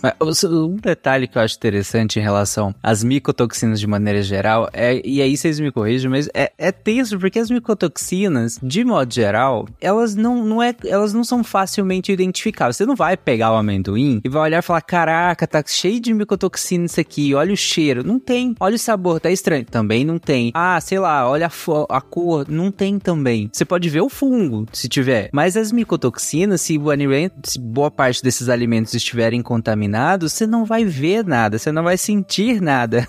Só, só vai consumir elas. Isso é assustador. É, elas podem afetar praticamente todos os sistemas, né? o sistema nervoso, o sistema, o fígado e os rins, né, que são responsáveis também por filtrar as toxinas, até o sistema imunológico, e aí os sintomas, né, que a gente observa, principais, é náusea, vômito, diarreia, dor, tontura, é, febre e até é, erupções, né, icterícia e claro até a morte, né, em casos graves. Aí, aí você pode, vocês podem estar tá, os ouvintes podem estar tá pensando, ah, mas pô, eu faço meu amendoim só grelhado, também sobrevive, gente, não é, degrada. Então, essa é a questão, toxina que não é micose é um fungo vivo, né, ele tem que estar tá lá Sim. infectando. Agora a toxina depende, a maioria dessas de fungo elas não degradam com, com uma temperatura né, dessas que a gente encontra no dia a dia, né? Então, uhum. ela sobrevive ao cozimento Não, as aflatoxinas sobrevivem a destilação e fermentação, sabe? Uhum. Tipo, há vários processos, inclusive industriais, né? Elas conseguem sobreviver. Então é realmente um trem assustador. Eu gosto de amendoim, então aceito correr o risco. É, se forem comer, pelo menos procure se, se tem selo da Bicab, né? É, o negócio é isso, né? Ó, pra evitar que, que os nossos consumíveis, né, sejam infectados por fungos que produzem essas toxinas, tem que ter muito cuidado no armazenamento, né, no rastreamento dessas, de onde vem, né, o alimento. Até porque aspergillus é um fungo bem comum. Sim. É, caraca, lascou então, né? E, o, e falando de cogumelos tão tóxicos, né, o, o mais famoso é o amanita, né, que também é, o, é a espécie mais venenosa, né, o gênero mais venenoso. E que é aquele, o clássico é aquele vermelhinho com pintinhas brancas, né? É, o cogumelo do Mário. Do Mário. então, eu acho muito engraçado, porque eu já vi várias matérias, assim, de, de blog e tal, sei lá, de, até de de revista, de jornal, falando sobre cogumelos, sobre cultivo de cogumelos e tal, e é ilustrado com a foto de uma manita. E eu, gente, não. Né? Não, né? Vocês pegaram Então, pior. É que o vermelhinho com, com bolinhas brancas é o Amanita muscaria, né? Que ele tem um cheirinho que ele atrai. É o mesmo gênero, pelo menos, né, Amanita? É, e o, esses gêneros, né, eles produzem as amatoxinas, que é um tipo de proteína que ela interfere na síntese de proteínas, e aí no nosso organismo, né, e aí isso acaba danificando os fígados, os rins e os outros órgãos, e aí vai gerando uma falência, né, dos órgãos. É. Mas é isso não significa que ele não seja consumido, porque essa é uma toxina que ela é degradada. Até achei instruções na internet de como fazer o chá de cogumelo. Gente. o, o tal do humano. Existe. Mas existe um motivo do Mario comer para crescer, porque uma das sensações que a pessoa tem quando ela consome o cogumelo é a sensação de que você mudou de tamanho, você muda, perde a noção de proporção. Você parece que você diminuiu ou aumentou, os objetos ao seu redor diminuíram ou aumentaram. Uma coisa meio Mario, Caraca. São País das Maravilhas, assim. Os videogames nunca estiveram errados. Exatamente. O cara só tinha tomado um chá de É a mesma cogumelo. explicação da Alice, né? Exato. Tô pensando, eu tô pensando no criador do Mario tomando Sim. chá de cogumelo. Ah, gente, se o Mario tem tartaruga que voa, é, é mais do que Ele crescer. tava alucinando bem Ele ali. é, com certeza. Ó, eu achei umas informações sobre o chapéu da morte aqui. Ele não tem essas pintinhas, ele é aparentemente verde, eu não tenho certeza porque sou daltônico, mas diz o seguinte, ó. Conhecido em português com o nome de cicuta verde, chapéu da morte ou rebenta bois. Meu Deus. E aparentemente você morre muito rápido se você comer isso aqui. Ok, né?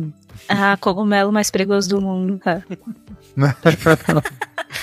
Cuidado com essas informações. Originária da Europa, mas também encontrado nas Américas, Austrália e Ásia. Então dá pra encontrar por aqui. O Brasil, que é a Austrália do, do Dos cogumelo, tem aqui também. É, gente, a, a- a mensagem que fica é cuidado, não pegue qualquer cogumelo. A gente tem uma descrição enorme de cogumelos que são comestíveis, e esse, no caso, comestíveis pro resto da vida. Então, fica neles, compra de quem sabe fazer. Já que falaram de, de consumo, né? Então a gente, a gente pode passar pro, pro uso né, dos cogumelos né, na nossa cultura aí, que o uso mais né, natural é a alimentação, né? De consumo direto. E existe muitos. é, enfim, muitas comunidades consomem os fungos é, diariamente, né? De tipo, cogumelos é, têm uma atividade de buscar né, e recolher, né? catar cogumelo, né? Na, e aí existem muitas espécies comestíveis, inclusive aqui no Brasil, espécies nativas que são comestíveis e, e mas é claro que você sendo, se você for um leigo, né, você não vai sair, olhar uma foto e falar, opa, agora eu sei qual cogumelo eu posso comer e vai sair achar. É, você tem que ter, ter, ter muito cuidado e o, o- a forma mais garantida é encontrar uma comunidade que já se alimente naquela região dos cogumelos que eles têm conhecimento, né, de saber quais eles podem colher. É, ou no supermercado. É uma boa também. sim. Também, né? Se você quiser né, ter essa experiência de colher seus cogumelos, além do consumo para nutrição, enfim, alimentação puramente, eles acabaram sendo incorporados muito na culinária, né? Mas eh, na culinária moderna de, inventar vários pratos é, diferentes e tal, porque eles têm várias características interessantes, né? Um- muita variedade de textura, de formas e inclusive de sabores e de ter aquela característica de não perder a forma também quando cozidos e tal. Mas não só da alimentação é, quase in natura, assim, né? O principal uso que a gente tem dos fungos é em fermentação, né? Na produção de, de substratos fermentados, como pão, cerveja, queijo, enfim, tudo, muita coisa que a gente consome fermentado, né? Inclusive na, assim, na, na culinária asiática a gente tem muito fermentado, né? De, o próprio molho de soja, né? O shoyu, bebidas, né? Sake e tal, miso, vários temperos e o kimchi também, tudo fermentado. Então, tudo a gente depende dos fungos para ter esses alimentos que não só são. Eles têm muitas vantagens, né? Além de ter uma maior duração, né? De, de armazenamento. Eles têm propriedades, claro, é probióticas, né? Que acaba, o fungo acaba ajudando na digestão também e a melhorar a nossa microbiota. Cara, eu não deixo de me impressionar. A gente já comentou, inclusive, em outros sidecasts, com, com a gente comer queijo mofado. É impressionante. Sei lá, eu acho fascinante isso. Tipo, a gente pega um. Porque se a gente pega alguma coisa mofada no dia a dia, a gente não come, né? É, Eu, pelo menos, eu espero que ninguém come. mas, mas o queijo é essencialmente isso. É um alimento mofado. E mofado pra caramba. Não é do tipo, deu um, um mofinho. É mofado muito. Mas inclusive o seu queijo pode mofar e aí você joga ele fora. Exato. Com o mofo errado. Com o mofo errado. Inclusive, o meu micélio mofou com outro fungo, por isso que não deu certo a minha produção. Olha aí. É, é, Se você tem um queijo comum, né, na geladeira, e e ele mofa, gente, não coma, porque É, pro- você tem, corre o risco de ter um- um- uma intoxicação alimentar, né? Porque vai produzir toxinas e tudo mais. Agora, a gente compra alguns queijos que são mofados, mas claro que esse mofo não é qualquer mofo, né? Não é um mofo trivial. Né? É, geralmente, inclusive, são linhagens, né? Que são, são expostas a situações é, para ver se eles vão produzir toxinas ou não, é, de, de maneira geral, né? Porque, até porque as micotoxinas, elas muito são sistemas de defesa, né? do- e, e subprodutos do metabolismo do- dos fungos, né? Então, é, esses, esses mofos, né? Do, do- essas linhagens de mofos, por assim dizer, do- de muitos queijos, eles já foram testados para não produção de toxinas que sejam deletérias à saúde humana, né? É animal e humana, animal não humana e animal humano, no caso. E aí, por isso que eles se tornam seguros. Mas eu, pelo particular, acho fascinante, impressionante que a gente coma algo tão mofado e, e tá tudo bem, sabe? Um queijo, até ele, feio, ele é, né? ele tá degradado, inclusive, né? Porque muitos queijos justamente têm aqueles sabores diferentes, né? Mais amoniacais e tudo mais, porque justamente eles estão sendo degradados por aquele mofo ali, né? Ah, só eu acho isso legal, vocês não acham legal? Essa Comer um- Você tá gostando de pagar caro num queijo estragado, é isso mesmo. É, essa parte é ruim, porque geralmente o queijo tá mais mofado e a gente paga 10 vezes mais do que o queijo que não tá, tá conta- tão contaminado assim, né? Mas ok, né? É a vida. Mas de novo, gente, não- não é qualquer queijo, não é qualquer mofo, então cuidado. Comida mofada na geladeira, comida mofada em casa, descarta. E como o Yuri até brincou lá, lá no, no início do episódio, não é só tirar a parte mofada. Como vocês viram ao longo de todo o episódio, muitas das estruturas você não vai conseguir ver. Ela tá ramificada, então você nem consegue enxergar de maneira geral. Então, se, você tira aquela parte mais visível, nada garante que no resto embaixo esteja tudo contaminado. Inclusive com toxina. Toxina, como a gente comentou, muitas vezes ela não tem cheiro, ela não tem odor, ela, ela, ela não tem forma, ela não tem cor, ela não tem nada. Ela só tá lá contaminando seu alimento. E aí você come, tem uma intoxicação alimentar, na melhor das hipóteses. Hum, hum, hum. Gosto de galinha. Viscoso, mas gostoso. Eu tenho uma dúvida sobre isso, Tari. Se você não tá vendo o bolor ali, também corre o risco de estar contaminado? Ou não? Sim, sim. É, inclusive isso, é por isso que a gente tem, bom, quando possível, né, bom senso de olhar a data de validade ou de saber, né, deixou alguns dias ali sem, sei lá, alguma coisa assim. É bem possível que esteja contaminado, então Uhum. melhor descartar. O cuidar bem de consumir no tempo certo.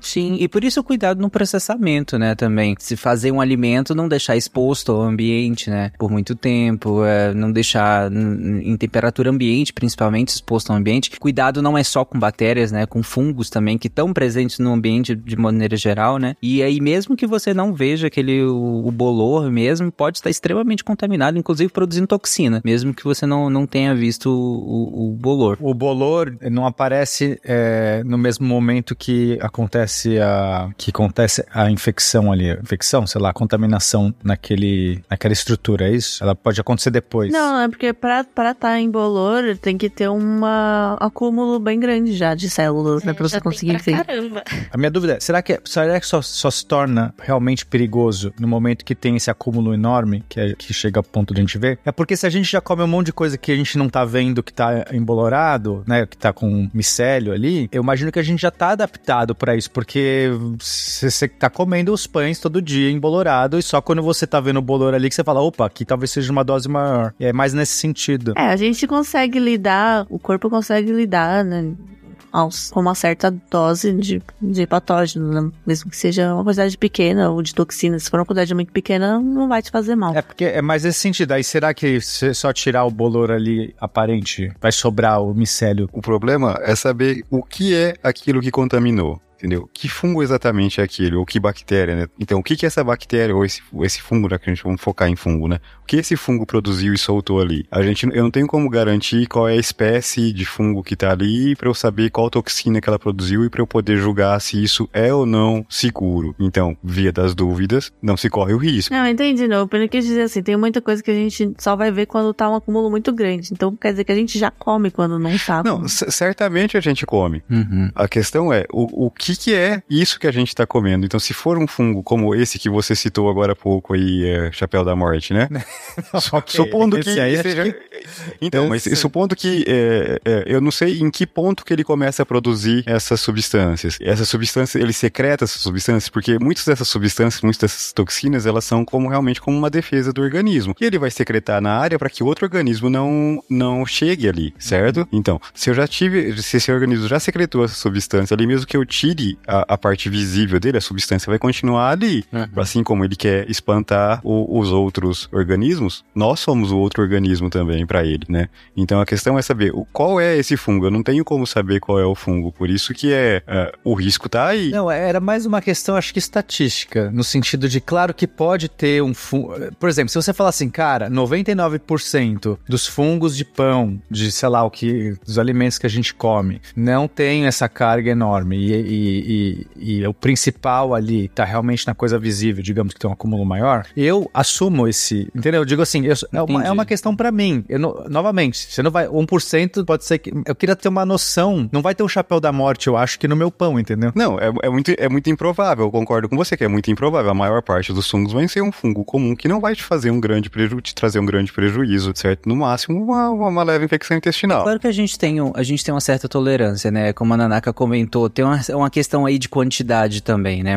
A quantidade de toxinas em que a gente tem. Mas também tem uma questão de variação individual e até de alguns grupos. Crianças e idosos têm uma, uma, uma facilidade um pouco maior de, de manifestar sintomas de intoxicação. E às vezes até de, de piorar é uma intoxicação que talvez para um adulto saudável seria ok. Teria ali talvez um, um manifestação gastrointestinal leve e já num idoso ou numa criança isso pode evoluir para uma coisa pior. Então depende de em qual faixa etária você tá, depende do, do seu próprio organismo, depende se você tem alguma doença que, que te deixe mais vulnerável, não só imunologicamente falando, mas às vezes gastrointestinalmente falando, é, enfim, te deixe mais vulnerável de maneira geral. Mas também tem uma coisa, a gente estava comentando agora há pouco da, da aflatoxina, né, que a Nanaka comentou. E aí se a gente pensar, pô, mas é, a intoxicação, a Nanaka até falou alguns sintomas, né, de, de problemas hepáticos, hemorragias, edemas, é, é febre, enfim, ou, alguns sintomas de diarreias que são mais agudos. Então, essa, esses sintomas seriam atribuíveis a uma aflatoxicose aguda, ou seja, intoxicação aguda pela aflatoxina. Mas a aflatoxina, como a Nanaka comentou também, e aí é, pode passar um pouco rápido quando ela falou que tem um acúmulo e tem alguns, algumas manifestações mais crônicas, é, ela, ela com, você não vai perceber que você está se intoxicando. E aí por isso que é importante, por exemplo, a gente consumir produtos que tenham fiscalização.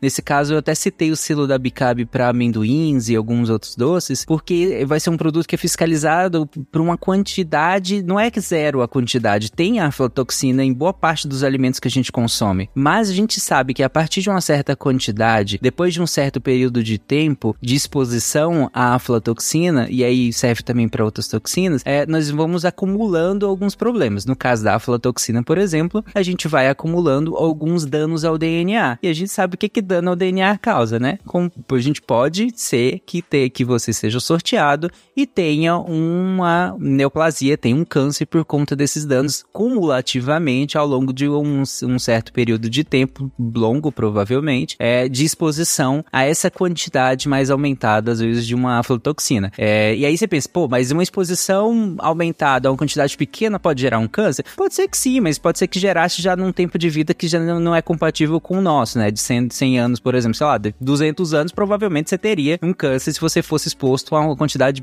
minúsculazinha de aflatoxina ao longo de 200 anos. Talvez você teria, mas aí a gente não vive 200 anos. Mas já uma quantidade por enquanto. mais... É, por enquanto. aí pode ser um problema a gente pensar depois. Mas aí, uma quantidade maior de aflatoxina sendo exposto em 50 anos, será que não vai gerar? Ou uma quantidade ainda maior sendo exposto em 10 anos, será que não, vai, não, não pode desenvolver? E nesse caso, tem muita pesquisa mostrando que pode sim desenvolver, principalmente no caso da aflatoxina em neoplasias hepáticas, né? Câncer de fígado. Então é tudo uma questão de dose, é uma questão de predisposição, é uma questão de ambiente, né? Como todos os cânceres e boa parte da, das doenças não infecciosas, né? Doenças crônicas aí, é tudo muitos fatores diferentes influenciando. Por isso que tem que prevenir, né, gente? Tentar prevenir. E aí, aqui a prevenção depende muito de órgãos reguladores, né? Que vai nos proteger do, de, desses problemas. Em casa é muito mais da coisa aguda mesmo, né? Como o Pena comentou, em casa é mais do, do cara, tá mofado, não come, porque aí é uma quantidade realmente ali tem uma quantidade grande. A, a Bruna até comentou que se dá para ver porque já tem uma quantidade bem grande ali, então evita, né? evita isso. Porque não é só a quantidade de toxina, é a quantidade de fungo mesmo, porque uhum. ele vai ele vai ali dentro do seu organismo, vai ter uma competição, né, com os microrganismos que você já tem ali dentro. E você pode parar no banheiro por causa disso, né? É, e ficar lá por um bom tempo.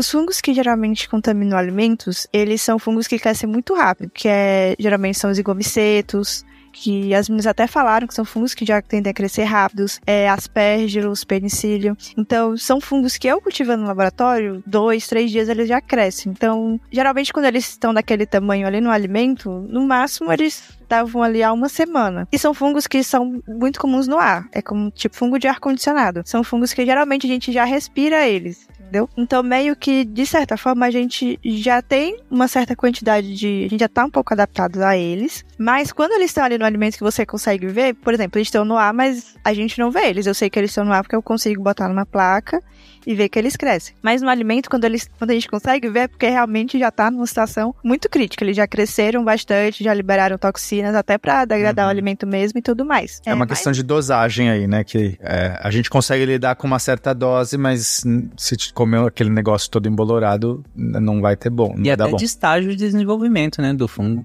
E mesmo no ar, às vezes ele causa. Eles, esses fungos são os mesmos que causam rinite, sinusite, alergia. Ah, isso é por fungo? Eu não sabia. Quer, quer dizer, não, eles podem causar também. Eles podem causar alergias. O aspergillus e o penicillium, por exemplo, é muito uhum. comum você, por exemplo, você tá numa biblioteca e começa a espirrar por causa do, dos livros, geralmente é porque tem muito aspergillus, eles gostam desses ambientes mais fechados. Como eu disse, é fungo de ar-condicionado. Se você botar uhum. uma placa no ar-condicionado, é, é, batata. Vai ter um, um aspergillus ou um penicillium ali. E, mas se não tiver ar-condicionado, eles já estão no ambiente, o ar-condicionado faz eles circularem, e aí por isso que é um bom lugar para você coletar, porque você vai ter uma circulação de ar, ou meio que eles é, se desenvolvem melhor por conta de alguma coisa do ar-condicionado. Não sei se lá, na tempera lá dentro do ar-condicionado, uma temperatura específica. É mais uma dúvida nesse sentido. Se fosse um ventilador, teria também ou não?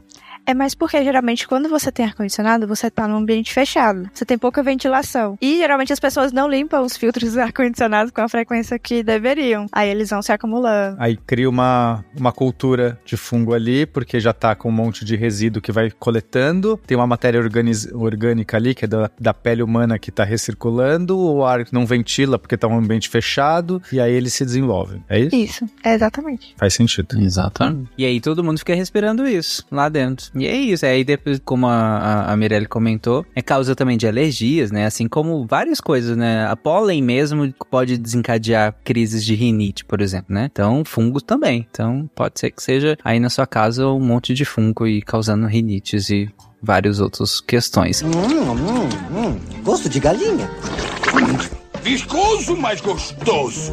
Bom, gente, a gente explicou o que é um fungo, como que ele reproduz, do que que ele se alimenta, quais são os usos que nós, damos, nós damos para os fungos no nosso dia a dia, a, a, parte ruim, né, por assim dizer, que são as doenças causadas por fungos e pelas suas toxinas. Vocês querem comentar mais alguma coisa? É, acho que já que falamos tanto de doença, né, é muito importante falar que também os fungos são muito usados na medicina, né? Curar doenças. Para curar doenças, né, exatamente. A maioria dos antibióticos vem de fungos. É, inclusive, né, a penicilina, que foi famosa, né? Que, e aí, a partir disso, a gente foi descobrindo outras, né, substâncias, né, fungos que liberaram de produzir substâncias que são, é, que matam bactérias, né? Justamente por essa competição que eles têm. Às vezes, eles estão no mesmo ambiente, né? Que é bactérias, eles competem pelos mesmos recursos, né? Que são decompositores de matéria orgânica também. E aí, então, eles desenvolveram essa, essas substâncias para combater a competição. Então, são muito usados no tratamento de infecções bacterianas. É, e também tem outros, tem vários estudos com substâncias e extratos de, de fungos no tratamento de diversas doenças e síndromes, né? E até de, na, na remissão de câncer também tem estudos que conseguiram é, resultados interessantes, né? É, em, em, placas, né? Ainda acho que não teve é, estudo clínico, né? Mas tem e tem fungos que são utilizados na medicina tradicional também, é, tanto em infusões, né?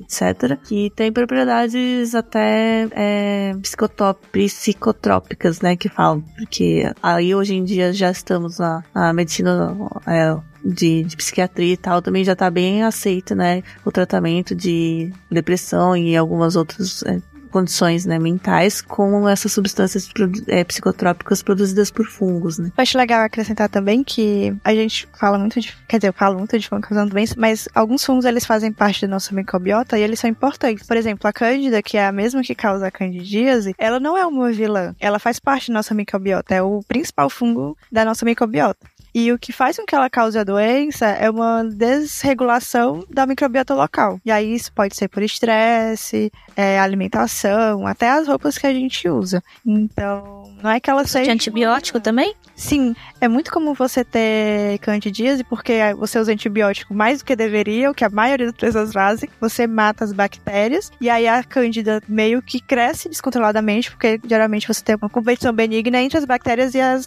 e as leveduras, para que elas controlem a população uma da outra. E quando você toma muito antibiótico, você acaba matando demais as bactérias e aí a cândida cresce muito e causa infecção. É, a, a, legal, legal. E o papel do, do, no caso desses fungos, no controle da nossa própria microbiota, né? Para que ela não se, não se desregule nem para um lado nem para o outro, nem para o lado das bactérias, nem para o lado dos fungos, nesse caso, né? E o Ananak comentou, inclusive, do, dos tratamentos psiquiátricos. Hoje em dia tem muita pesquisa, né, com, com alucinógenos, né, na psiquiatria para algumas doenças refratárias a medicações mais usualmente utilizadas, né? Algumas doenças que são refratárias a medicações mais usualmente utilizadas e aí se utilizam é, em várias doses diferentes, de maneiras terapêuticas mais de, bem descritas, né, por, por essas pesquisas, é, algumas substâncias alucinógenas, né, e muitas derivadas da, da psilocibina, que é uma, uma substância produzida por o fungo, né. A, psilocibina, ela é, né, um, ela é produzida por um, um grupo de fungos.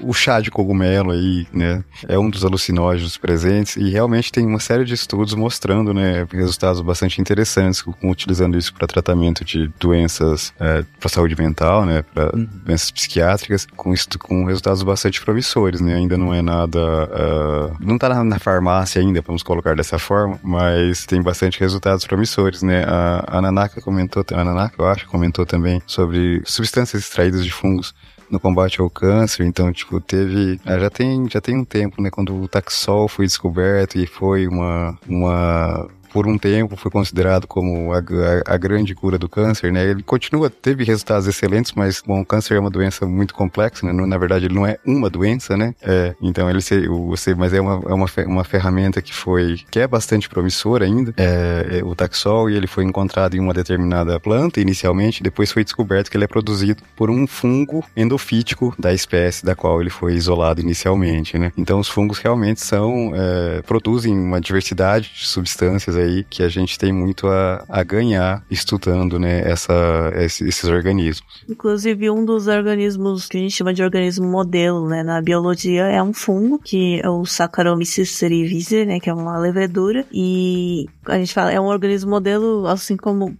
porque muitos estudos são feitos com esse fungo, assim, já tem, a gente já tem muito, muito conhecimento sobre ele, né, tanto morfologia quanto é, genoma, proteoma, em tudo, E aí, justamente como a gente já conhece ele, o modelo, tudo como ele funciona, né? Já tem tudo mapeado. Então, muitos estudos não necessariamente têm a ver com fungos, né? Estudos, inclusive, para medicina de, de humanos, né? E tal, são feitos com esse organismo para quando a gente quer testar né, os mecanismos fisiológicos assim, da célula e tal. Hum, legal.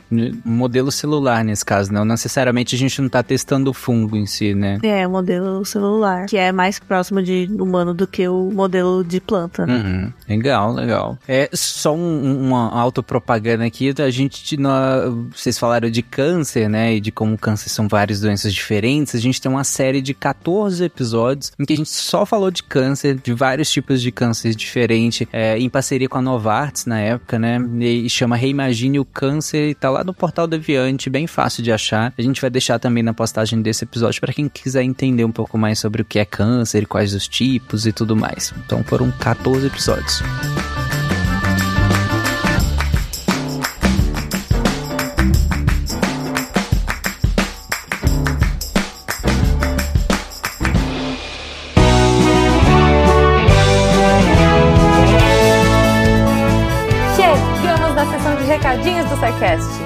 sou a Jujuba, passando aqui só para avisar que se você ouvinte quiser ajudar o projeto a continuar divulgando ciência de forma divertida, você pode através do PicPay, Padrim ou Patreon. Além do SciCast, você ajuda a manter outros projetos da casa e a manter o site também, com a nossa produção diária de textos incríveis. Caso você ainda não tenha visto, a gente editou o patronato para esse ano. Temos novidades bem legais esperando por vocês. Os nossos lindos patronos que apoiam e amam o projeto tanto quanto a gente. Os links vão estar aí no post. Fora isso, se você quiser entrar em contato com a gente para dúvidas, sugestões ou, enfim, recadinhos quaisquer, é só mandar e-mail para contato@sicast.com.br. Por hoje é só e eu encontro vocês na semana que vem. Tchau.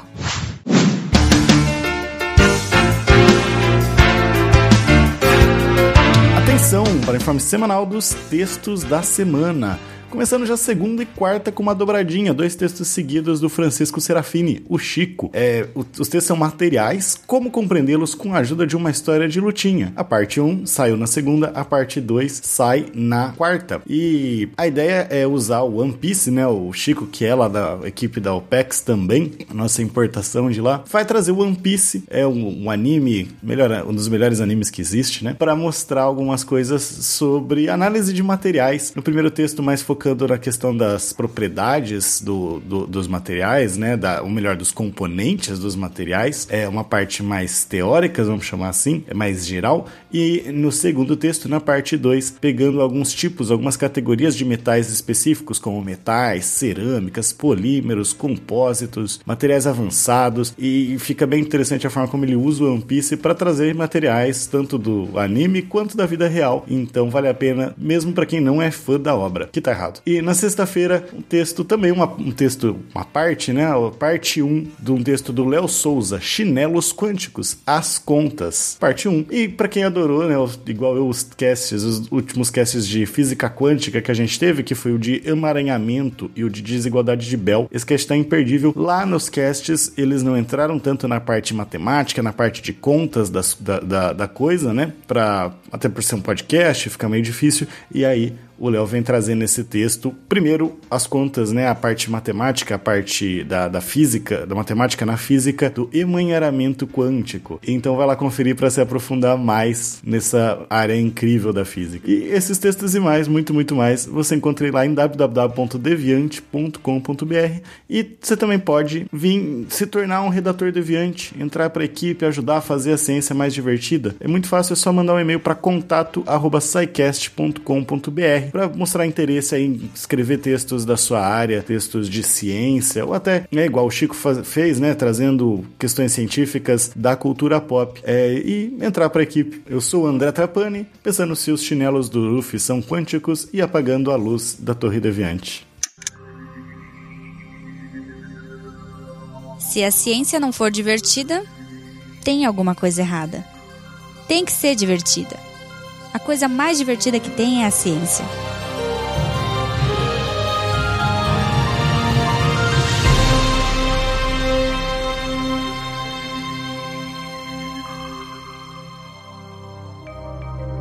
Este programa foi produzido por Mentes Deviantes. deviante.com.br Este programa foi editado por Tapcast. Edições e Produções de Podcast.